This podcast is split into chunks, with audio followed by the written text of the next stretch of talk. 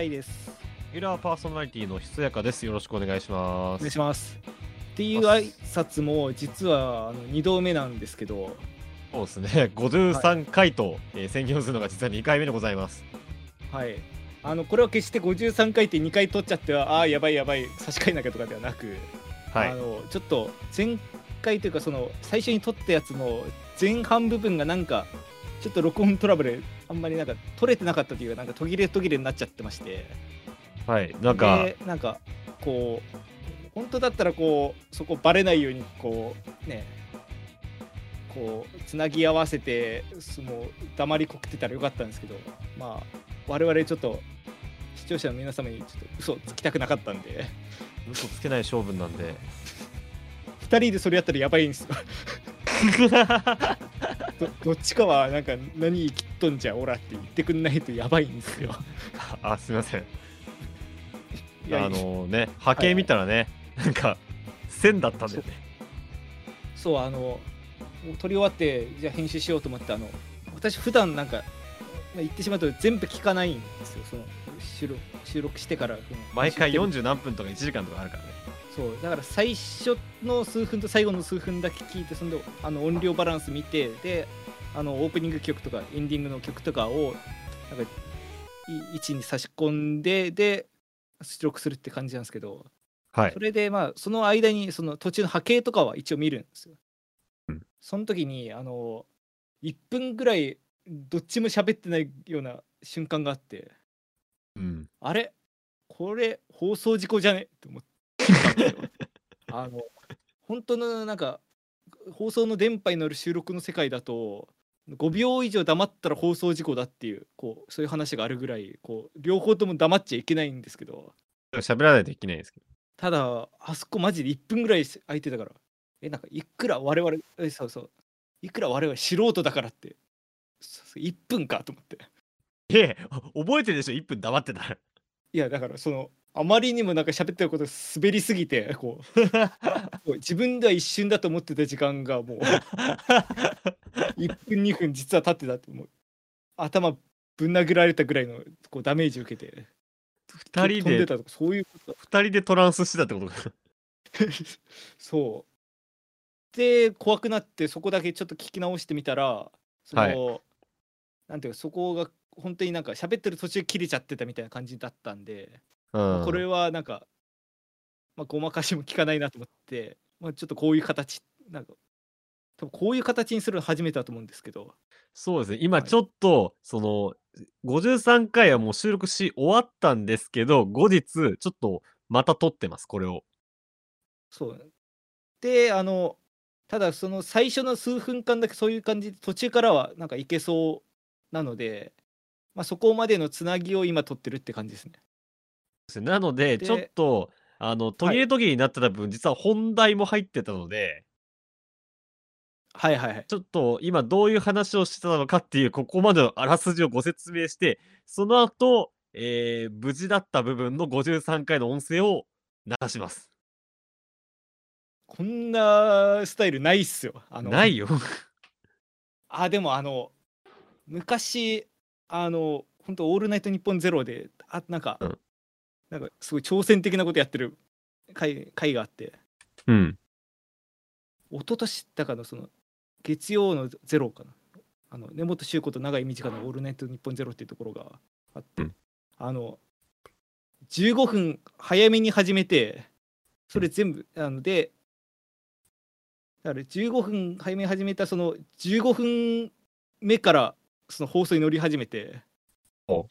でだから視聴者は何の話かわからないまんま1時間半の番組だから1時間15分ぐらいを聞いてで最後に最初に収録した15分を流すっていう怖っ。異常なことやってた番組があってなんだそれ。だから本当になんかそういう実験番組みたいなことやってるんですよ我々今 こ怖い怖いことをやってる え的ですね。はいじゃあまあこんな長々喋ってもあれなんで前回のあらす前回のというか今回のあらすじ問題ですね。まあ、はいどういう話をしたかっていうと、はいあのーまあ、ミュージカルをつ作ったよっていう話なんですけど。ミュージカル。とは言っても、あの、何、本当に作ったわけじゃなくて、ミュージカル風の作品を作ったっていう話で。うん。あの、先日、あの、私、あの、デレンジツアーっていう企画に参加しまして、あの、はい。私そもそも、あの、まあ、ご存知の通り、アイマスリミックスっていう活動をやっていましてええ。ベイトルマスターの、えー楽曲から、えーボーカルを引き出して、そこに別のオオケを乗せるっていうアレンジ、楽曲のアレンジ。で、それをまあ、ニコニコとかで公開するっていう活動をやってまして、はい。それをやってる人たちの作品を集めて、もう一挙に放送しようっていうツアー形式のはいイベント、ニコ生イベント。うん。これ定期的に開催されてまして、今回で7回目、12月の19、20でやったんですけど、2日間。結構長いこと続いてますね。そうですね。僕は5回ぐらいから参加させていただいてて、まあ6は回いはいはい。JWP で入れて、7回また1人で出てっていうのうん。ですけど、で、ミックス界はそのアレンジ界は行って、まあ DTM で要はやるわけで、はい。多くの人は、とバンドアレンジ？ロックとはいはいはい。かメタルとか、うん。そういうアレンジの人と、まあ、あとクラブミュージック、クラブアレンジ、はい。EDM、ハードコア、あとはまあ、フューチャーベースとか、うん。そのどちらかが多いんですよね。確かにその世の中のアレンジっていうもの自体がそのあたりが多いですもんね。まあ、最近ちょっとジャズアレンジなんていうか。アレンジっていう文化そ。のものがね、そういうの多いよね。ただそまあ、の、まあ、最近ね。はい。ジャズアレンジもあ増えてきて、今回はその人も多かったんだけど。うん。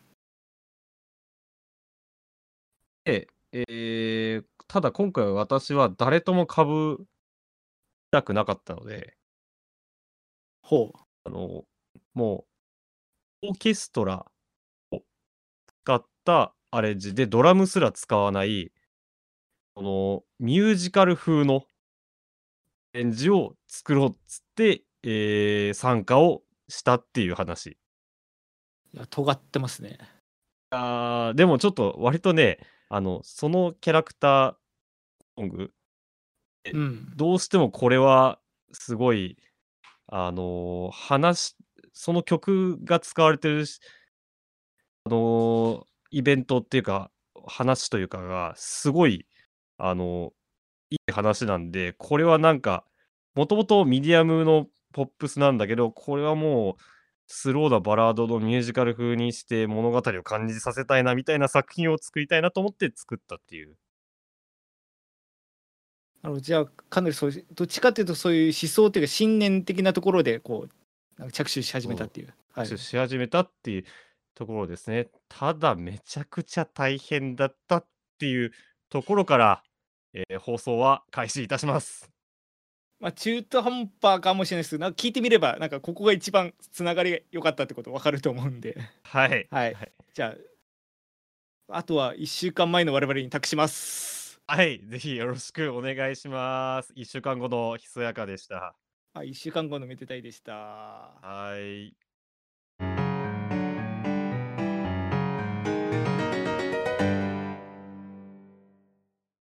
本当に大変で、結論から言うと私めちゃくちゃ納期遅延して、あら。あの、本当は12月の4日がはいはい、はい。納期だったんだけど、12月4日。出せたのがね、15深夜、もうもう16なんですよ。もう2週間弱。1週間弱。本割当にと申し訳ない。割と久坂さんだって筆早い方っすよね。いやいや、俺遅いよ。あ、そう。うん。いや、違う、あの、動き出しが遅いの。あ、なんかこう構想、アイデアを練ってる時がか時間がかかるって感じ。取っかかりがすごい遅い。うん。手を動かし始めたら早い方だとは思うんだけど、もう動かすまでがもうダメで。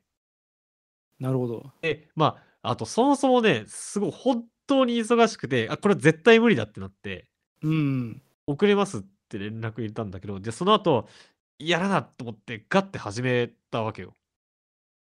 ああ。で、普はい。段だったら、普段やってるその、まあ、ちょっとバンド編成のドラムいて、ベースいて、鍵盤いて、ギターいてみたいなうん。普段のやつだったら、すごいバーって頑張れば終わるわけよ。まあ、慣れとかそういうのもあるし、過去の経験とか。そうそうそうそうそう。今回に関しては、や ってもやっても終わらなくて。いや、大変だと思いますよ。いや、ちょっとね、え信え。じらんないぐらい時間かかった。いや、だって、ほんいや、別に決してそのバンド編成とか簡単だっていうわけじゃないんま、だけど。もちろんね。うん。うん。考えることが全く違う気がしてるからね。そう。うん。今回その参考にしたリファレンスってのがうん。リファレンスっていうか、まあ、こういうのやりたいなって思ってるのが、もう明確にもうディズニーのバラード。ああ。曲名を挙げてしまうと、もう、アラジンのホールニューワールドとかなるほど。ま、美女と野獣の Beauty and the Beast、ムーランの Reflection、もうこの3曲をローテーションで聴いてたんだけど。もう完全にディズニーっぽい感じしようってことで。そう、はい。げあの、弦がいて、もうオーケストラがいて、うで、ん。ベースにエレキベースがいて。ああ、なるほどね。そう、だからげんちょっと現代ミュージカル的な感じ？ベースだけ、なんていうか、メリハリというかつけて。そうそうそうそうそう。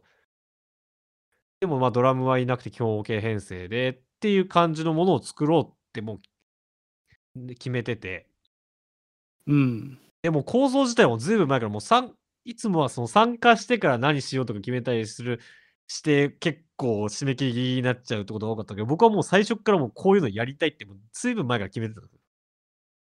あ、だからもう、その締め切りとか関係なくその前からずっとってことですね。そう、もうこの曲でこういうことやろうっていうのは決めてたんだけど、ま、まず取っかか忙しすぎて取っかかれなくて、で、やばいと思って取っかかり始めて、こっから頑張るぞ、まにやるやるぞってなってから永遠にやってたんですよ。まあ、大変っすね。なんかあるじゃん。あの、あ、今5割いったとか8割いったとかさ、そういう感覚。ある。8割いって、あ、8割か7割いった、あとこ踏ん張れば終わりやっていう感覚がずっと続いてた。あれ、ひせかさんってどういう感じで曲作るんですか？そのベースラインからだっけ？それともなんか全部縦一気にこう作っていくタイプでしたっけ？えっとね、コードをまずつけてはい。あ、ま、今回は歌メロが完全に決まってるわけじゃない？あ、確かアレンジだから。そう。で、ピアノでコードを全部作ってうん。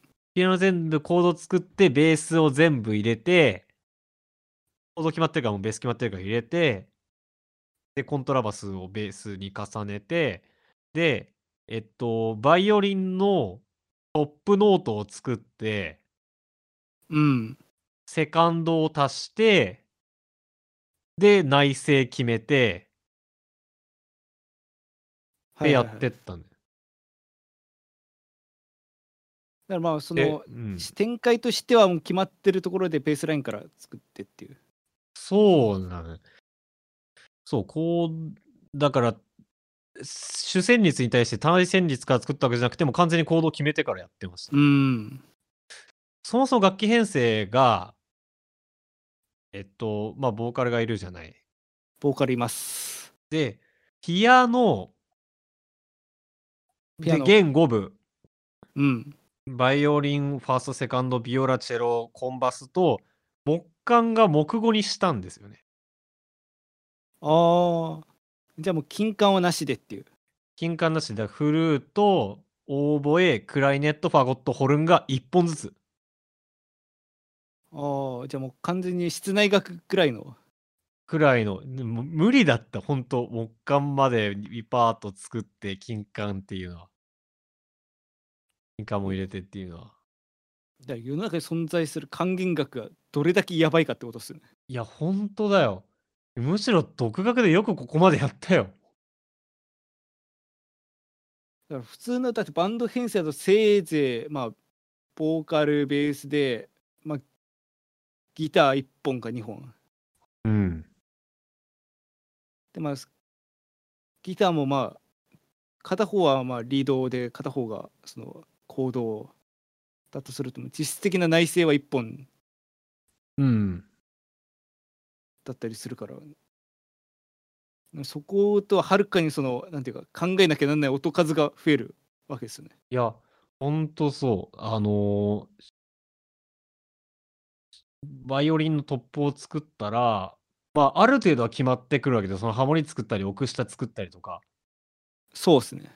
なんだけど、さらにその対旋率も作ってで、おかず、あの、木管のおかずを加えてってやったら、もうなんかもう無限に 動かして、え、流してなんか違う、どっかぶつかってるってなったら、またその修正してっていうのをマジ繰り返しまくって。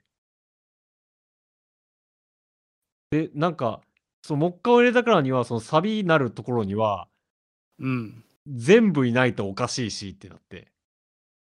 まあ、確かにその普通の管弦楽とかオーケストラ曲でもなんか盛り上がるとかもトゥッティでやってますからね。そうそうそう。でましてやそういう、うん、アレンジ曲だったらなおさら。そう。トゥッティを作るって意外と難しいんだなって。だだってその、必要なものだけ入れたら、うん。本当はあとはいらないんだけど、でも音量的に入れないといけないっていう状況が起こるんだなってなった。だから最低限の本当にエッセンスだけで作るんじゃなくてもうなんていうかその構成するパート全てで一つの音楽だから。そう、厚みとして足さないといけないっていう状況ができて、ああ、そういうこと難しさもあるのか。だから無理やりそのメロとユニゾンさせ、歌メロとユニゾンさせて、そのハモリを加えて、あ、これで全員使えたみたいなこともやったりとか。だからそうっすねあのなんていうか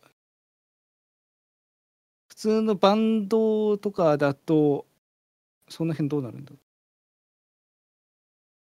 バンドだとね、ほぼ、えっと、まあ、リズム、ドラム、ベース、でコード楽器が3人いることはあんまなくて、大体コード根幹を担う人が多くても2人。うあとギギター2本あったとしても、1人はもうほぼ、ね、コードじゃなくて違うことをやってる。もうほぼオブリみたいなことをやらせてるわけだから、それでもね、考えることはそこまで多くはなくて。オーケストラの場合、すべてが単音でさ、そうですね。そう、基本さ、や、なんかコード楽器がやってることをこう、各楽器分割してやるわわけだから、でも楽器単体として無理のないようにしないといけないし、みたいな、こう、考えることが無限にああったなってなった。だからあの別にそうオーケストラ作曲だけじゃなくてアレンジだからあのたまにある前もなんかこんな話したけどあのなんか学校での演奏用とかに使えるなんかポピュラー曲のなんかオーケストラアレンジみたいな楽譜とかもあるじゃないですか？うん。だからああいうのもだから昔なんかああいうのをなんかすごいコンパスうまみねみたいなこと話した回が昔あった気するけどああ。もう1年目とかに。うん。なんだけど、いや、それもなんかすね、しゃあなしってことです。いや、まあなんかね、やってて、結局なんか、あ、コンバスつまんねえのになってるなっていう感じはあった。そうだから、なんか、ベース動かしちゃうともう複雑さがより、なんていうか、構造的にやばいことになるから。そう。だだ本当にベース、コンバスを動かしたのは本当に序盤の序盤に、うん。あのーちょっと足したぐらい、あのー木管の声域が、だから、デーレーレーレの後に、なんかそれ対それに対応するようにああるあるモチーフがあって、それをベースが繰り返すみたいなところををを冒冒頭で作ったんだけど、そこぐらいだね。あとは、もう基本ベースラインを弾かせるしかなできなかった。だし、さらになちょっと久坂さんの曲聴けてないから分かんないんですけど、あの、ものによってはもう、チェロと全く同じことを一生させるみたいな。ああ、そう。じゃ、そこはめっちゃ気をつけた。チェロチェロもベースの奥上だけにならんようにしようっていう意識せんとなっちゃうなってなった。いや、多分そうなんすよ、世の中。あのそうなんだね。あの和声和声は私も詳しくないですけどあの和声ってあの、えー、ソプラノアルトテノールバス4音でそのこうなんか作っていくじゃないですか、うんまあ、和声法的には。うんうんうんだから4作ってるとそうセブンスとか以外は基本的にどっかの音が重複するんです。うん。まあだからそれを高音ルート重ねるとかまあ3音重ねるとかまあともかくとして。っていう時にその考えてやんないと下2つを重ねた方が楽なんですよね。絶対。そうすればその一番上のメロディー一番下のベースで真ん中のその内声の 3, 3本だけで考えられるから。はい。ただそれをバスを独立させちゃうとあの和製法的にそのなんていうか、えー、同じ音のその5度進行禁止とかその同じ2音の、うん、とか8度進行禁止とかあるからもうその途端にコードが制限されまくってあもうだから考えて作んないと崩壊しか出ないああ、俺なんかその禁止事項とか全く考えないでやったから、もしかしたらめちゃくちゃなことしてるかもしれないな。いやだから普通になんか私もその最近ちょっと和製和製法の勉強しようと思ってその参考書とか見たりしてるんですけど、うん、だから普通の和和音だからまあ、普通の和音って言うとあれだけど普通にメジャーとかマイナーとかのこのコードって、まあ、えー、ルートと5度と、まあえー、超3度が単3度。うん。でまあ、だから絶対5度は存在するんですけど、だから、だから同じ音。いかなるコードでも基本的に5度はまずあると。まあそうですね。だから考えないでやる、例えば、例えばっていうか、えーまあ、C, C メジャーから G メジャーにこう曲がこう移るみたいななんかその、うん、まあ、1から5に移るみたいな時に、うん、その例えばバイオリンが、えー、ソーフソを鳴らしててコンバスがどう鳴らしてるとかって時にはいその次の音がバイオリンが、えー、レになってコンバスがソになってみたいなのは禁止ってことなんです要は。えー、そそそしれ、ね、だから最初はコンバスがルートバイオリンが5だったよね。5だったのを次も同じ、えー、コンバスがルートバイオリンが5は禁止なんです。だからそうなんだ。だからその5度の距離を保ったまま移動っていうのはダメなんだ。だからそのそうするときにはバイオリンじゃ例えば、まあ、バイオリンセカンドにその5度の音を任せるとかビオラに任せるとかでああそうなんだ。役割変えないといけないんですよ。ああえ？これ内側に誰かいたらいいの？あのいやその組み合わせとしてダメってことだからその内側に誰かがいてもダメ。あのだからパートパートが変わればもちろんいいけどその例えば、うん、バイオリンが同じ、えーまあ、5度の音5度の音って遷移してたらコンパスがルートから例えば3度に変わったりとか、うん。えまあ、5度でオクターブになったりとかうん。っていう動きをすればいいっていう。でもその代わりその抜けた音は他のえセカンドとかチェビオラがこう、まあ、か担当するみたいなああ。ことをやんなきゃなんないっていうのがあるんですよ。ああ、でまあどうなんだろう、やっちゃってるかな。でもオクターブもそうです。お5度と8度がダメっていうはいはいはいはい。のがあってだからなんかそういうの考え出すとマジで頭おかしくなるしうん。なんなら聞いた話だだからどんな曲があっての知らないけどハイドンとかバッハとかもそれやっちゃってる曲あるらしいしへえ。だからもうしょうがないことはしょうがないんだけどなんかまあ原理的にそうだからそういうのも考えてとかってやるとマジで多分そんな終わんないっす。いやもうだからほんと我流もいいところだから、そのなんか、だからさっき言ったディズニーの3曲はい。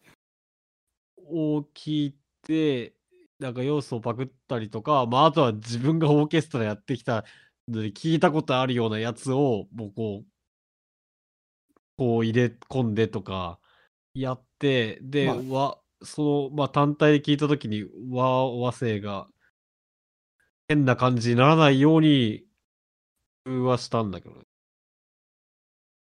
まあ、し正直私もその勉強するまでそんな知らんかったしああ。まあだから多分本格的にそそういうなんていうかそういうアレンジでもう成り上がってくんじゃいみたいな人はマジで気をつけないといけない世界だと思う。ああ、大変だな、マジで。あとね、はい。前奏みたいな部分を作ったんですよ。ああその歌始まる前の部分のあのっていうその導入の部分そうですね。歌始まる、てかもうミュージカルにしたかったんで、そあーのもう前半そう、セリフ作った、セリフの部分を、セリフを引用して、セリフ流してる裏で、ず音別音声、音楽流れてる状態にしたんですよ。だからポピュラー曲のイントロとかってんじゃなくて全く別なそのなんていうかチャプターとしてそう入れたっていう。はいはいはいそうですね。で、で、シームレスに歌につながっていくっていうのをやったんですけど、うんその前奏の部分だけ真面目にオートメーション書いてたんですよ。あボリュームの。もうそこで思いつきた。あれ、ボリュームのオートメーション全部書いてるのマジ持たないね。あのボリュームはマジで沼だと思ういや、マジで沼だった。いや、あの、じょ最初のやところは、あの、まあもう、もう歌の力、歌の力がないから、正直歌始まったらもう歌の力でなんとかな、歌の表現力でなんとかなるから、その、打ち込みの、えっと、ベロシティと、まあ、最低限のオートメーションだけでやったんだけど、序盤はもう、弦と木管が全部常時鳴ってて、で、対戦率ももう3個4個平気で流れてるみたいな状態になったんで、オートメーションをもうグワングワン書いたんですよ。うんもう、そこでもう力尽きちゃったね。時間もあるし。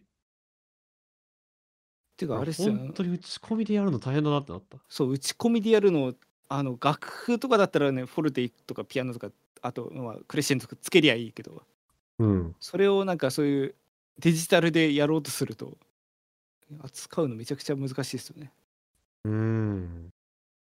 あでもまあ、できた時達成感はあったかな。あ、あとね、ティンパニーをちゃんとキースイッチのロールじゃなくて、うんシングルで、ちゃんとシングルノートとベロシティでちゃんと打ち込んだっていうのはちょっと地味なこだわりだったりしまキースイッチだからあの音源に搭載されてるそのドラムロールの音みたいなのを使うわけじゃなくて自分で作ったってことですね。そうですね。はいティンパニのロールって、単純な連打とクレッシェンドそれっぽくならなくて、ちょっと感覚にコツがあるんすよね。ああ。そう、あのティンパニをこうダーってクレッシェンドしてく時ってうん。奏者はあの、最初は弱音で、そこそこの感覚で連打してるんですよ。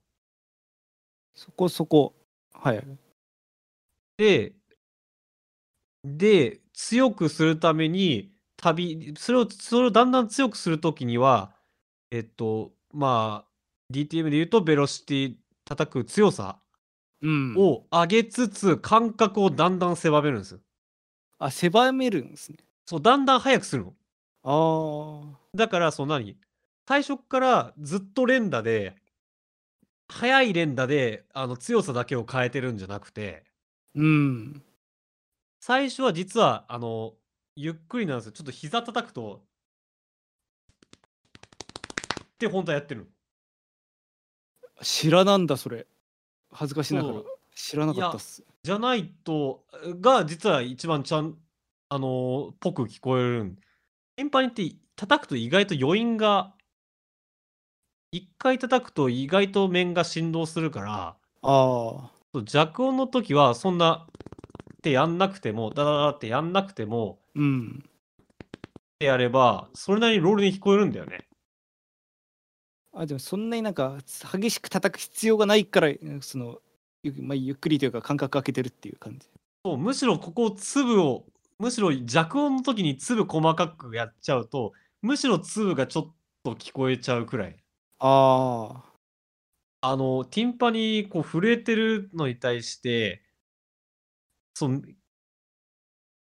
ほんとに細かく言うと、ちょっと面の振動を読んでるというか、あの、震えてる微妙に震えてるのに対して、何回も押さえつけてるようなものでああ、なるほどね。そうそうそうそう。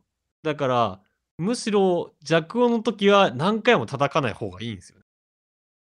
音を続けさせたいなら。はあ、すそういうそうなんすね。そう。で、強くしていくと強くしていく時にはもう、あの、1音が1音として聞き取れちゃうから速くしないといけないんだけど、だから、ティンパニのクレッシェンドって実は強さだけじゃなく、手のスピードも変わってるんすよ。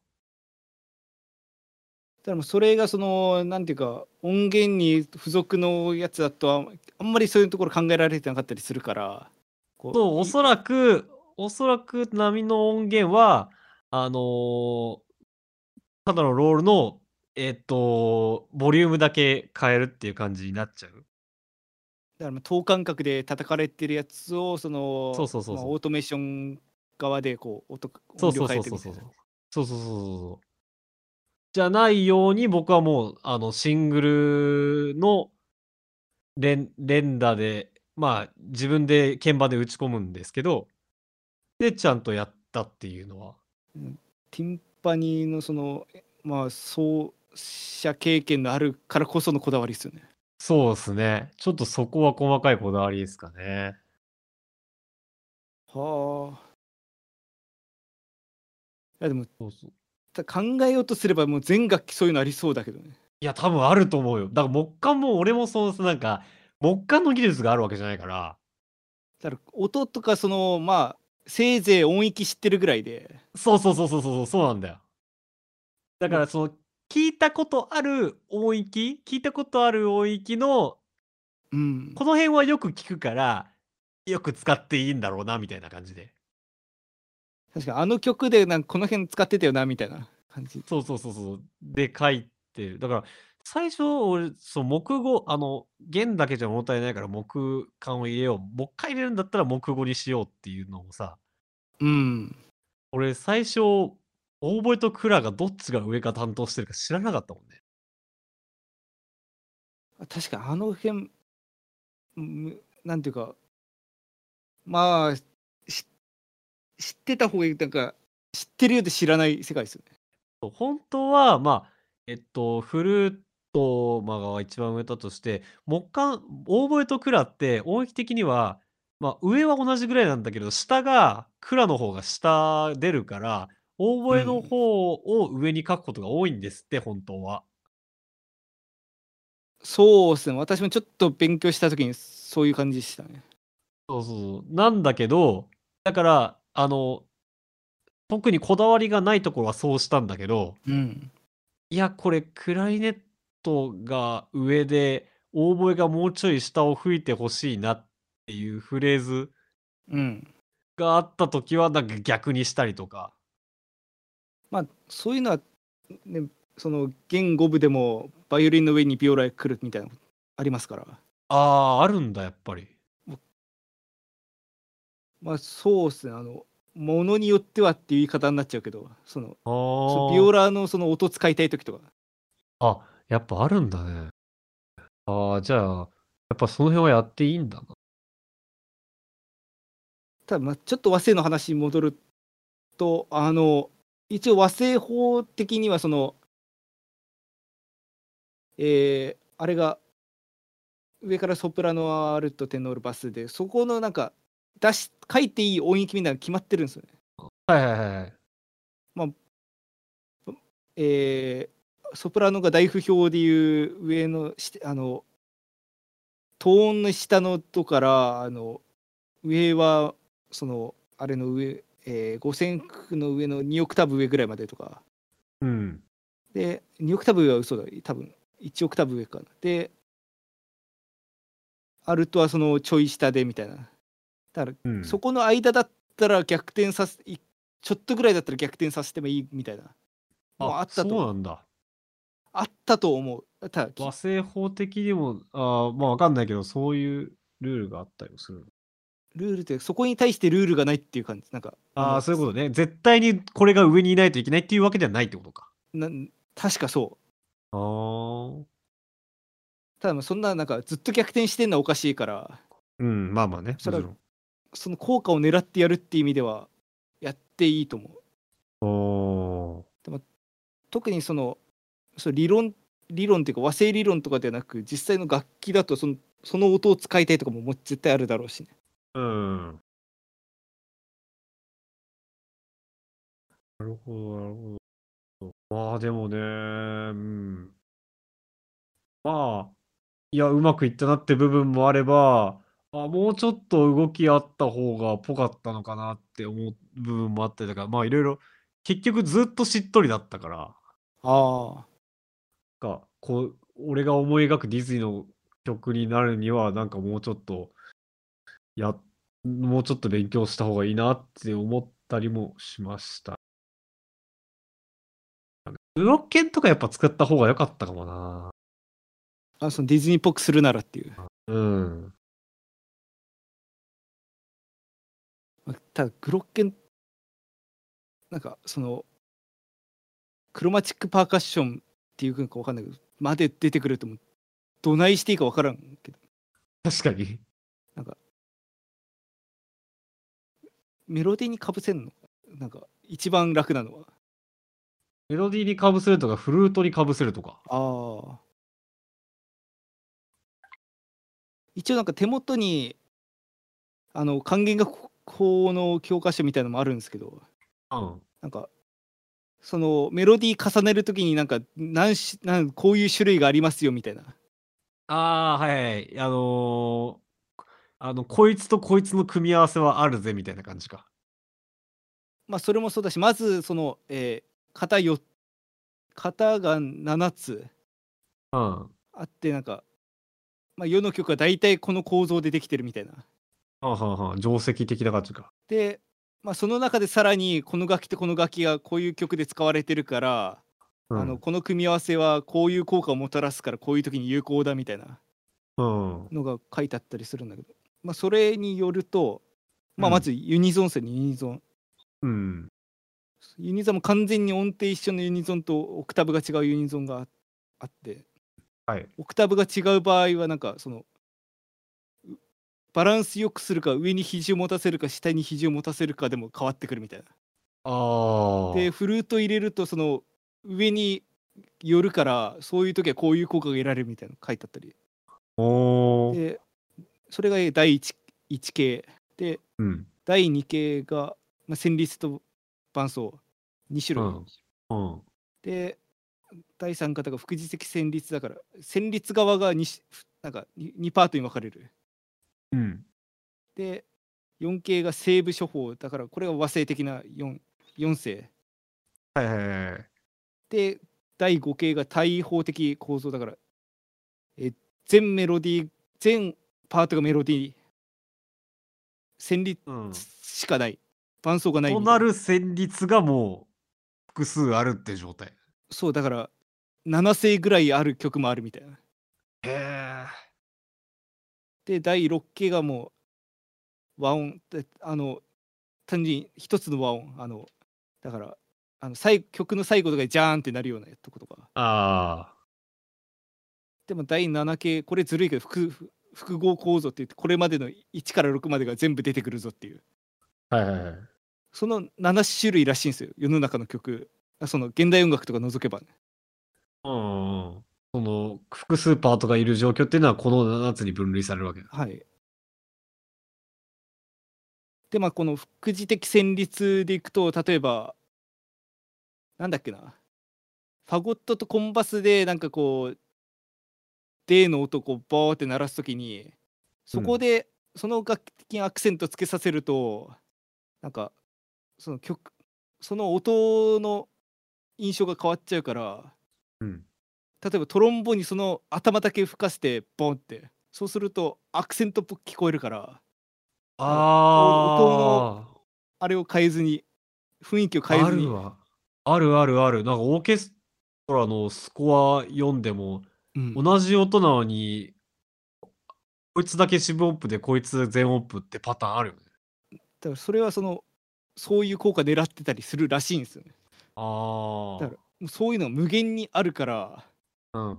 多分技がね。マジでそういう技技というか過去の蓄積が過去の偉人たちがやってきたこの試行錯誤の歴史はあ。だからマジでやるならそういうの調べてねうん。例えばそれこそそういうの調べればそのオーボエとクラリネットの使い分けとかももっと考えやすくなるだろうしでも多分それを多分あの経験え聞いたことあるっていう経験と、まあ、聞いたやつのコピーっていうので多分いくつかは使ってるんだろうねおそらく。だから、まあ、そうね勉強してなくてもあの曲でこういうことやってたからやってみようっていうのが実はそういうそういう蓄積の中の1ページだったりとかだかうん。らもうどっちがいいかっていう話じゃないけどやっぱりなんか、ね、勉強しやっぱ勉強した方がいいなって最近思ってますね。そうっすね。まあでもまあ大変でしたけどよく頑張ってまあ結局これはこの企画のですねはい。鳥4最後から4番目を任されましてそれはなんか遅刻したから後ろに持ってかれたとかってわけじゃないですね。いやでもいい位置だと思いますよ。はい。よろく46組2日目23組中の20番だったのあめちゃくちゃいい場所じゃないですか。めちゃくちゃいい位置にもうこの曲を流れてで21番目にハイテックを流されて潰されました。潰されたわけじゃないと思うけど、まあ、はい、もうハイテック流されて、あのベースミュージック的なもうハードコアみたいなクラウンミュージックが3つバンバンバンって続いて ぐちゃぐちゃになって終わりました。難しいですね、順番って。なんか、別にこの話の本題ではないけど、その曲、曲聴く順番で印象も変わってくるから。いやまあでもね一応それは、まあ、僕そういうキャラなんであの、あのひそやかな後全部ぶっ壊すっていうコンセプトで手取り組んだみたいなで俺が「おい!」みたいな 芸人の振る舞いじゃん。そのくだりだったんだけどはいはい。正直ちょっと欲しがってはいた。まあそういうしっとり系の曲しっとり流されて、あ、しっとりだったなで終わらしたくなかったってことですそう、しっとりの後、ね、なんかその後またしっとり始まっても多分しっとり系の頂点みたいな、最上みたいなやつを出したから。あ、でもそっから先、しもうそれが大トリじゃない限り、もうそなんかしっとりが続いても変な感じになっちゃう。そう、だからもう、鳥近くの鳥3か鳥4くらいになって、で、最後もうラッシュかけて終わらせてほしくれれば、俺ん中では一番いい瀬取りだなと思ってたから。一番いいやつじゃん、じゃあ。そう。なんか珍しく狙い通りの位置に。だからだからあの、正直、いじりの位置に見せかけて、ほんとはいい位置くれたんだろうなと心の中では思ってます。いや、信頼関係ですね。そうですね。まあ、本当にただの嫌がらせだったらもう、なんもないですけど。いや、でも結果オーライじゃないですか。結果オーライですね。まあ、そうですね。まあ、ちなみに、まあ、オタク的な話すると、おえー冒頭のセリフのところで流れてるうんところは、もう完全に谷の底で咲く花っていう別の曲のコードで動いています。うわ、オタクの仕込みじゃん。オタクの仕込みですね。まあ、聞けばわかると思うんだけど、聞く人。あそういう感じ。最後の方、最後の方だけちょっとオルゴールの音を、 iZotope の Vinyl で汚してああ。いいプラグイン流。したりとか、はい、してる曲ですね。まあ、大体語りたいことは、あもう細かく言えばもういくらでもあるけど、まあでも大体こういう風に作った曲です。まあ大変だったけど、まあ、できてよかったです。じゃあ本当にこれから聞かれる方もそういうところにもちょっと耳を傾けてみてなんかこういう綺麗な旋律の裏にこんな苦労があったんだってこと。を、ね。知ってもらえたらいいんじゃないですか。12月の26日まではタイムシフト、あの、で、連日ツアーそのものの放送のタイムシフトでお楽しみいただいて、それ以降、単単品投稿っていうのは解禁されますので、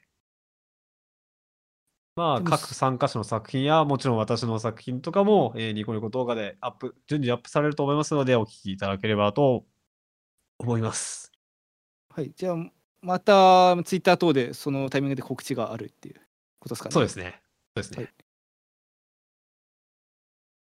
ではそちらの方もチェックしてみてください。ちなみにちょっと完全に紹介忘れてたんですけど、なんか還元学校の教科書だなんだ言ってたんですけど、あの実際見てたのが、えーうえーウォルター・ピストンっていう、えーアメリカのもう偉大な、えー音楽家の還元学校の教科書、還元まさに還元学校っていう名前の本ですね。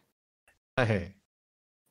あとさっきちらっと言ったのはその同じピストンの、えー和製法の教科書なんですけどはい。両方ともバカクソ高いんですけど、どれぐらいです？えー還元がこのこれ中古で買ったけど定価が4500円でああ。、で和製法の方が1万2000円たっけー マジで清水の舞台っすよマジで。あの本一冊1万2000円ってマジで大学の教科書じゃないんだから。多分大学の教科書なんだよな。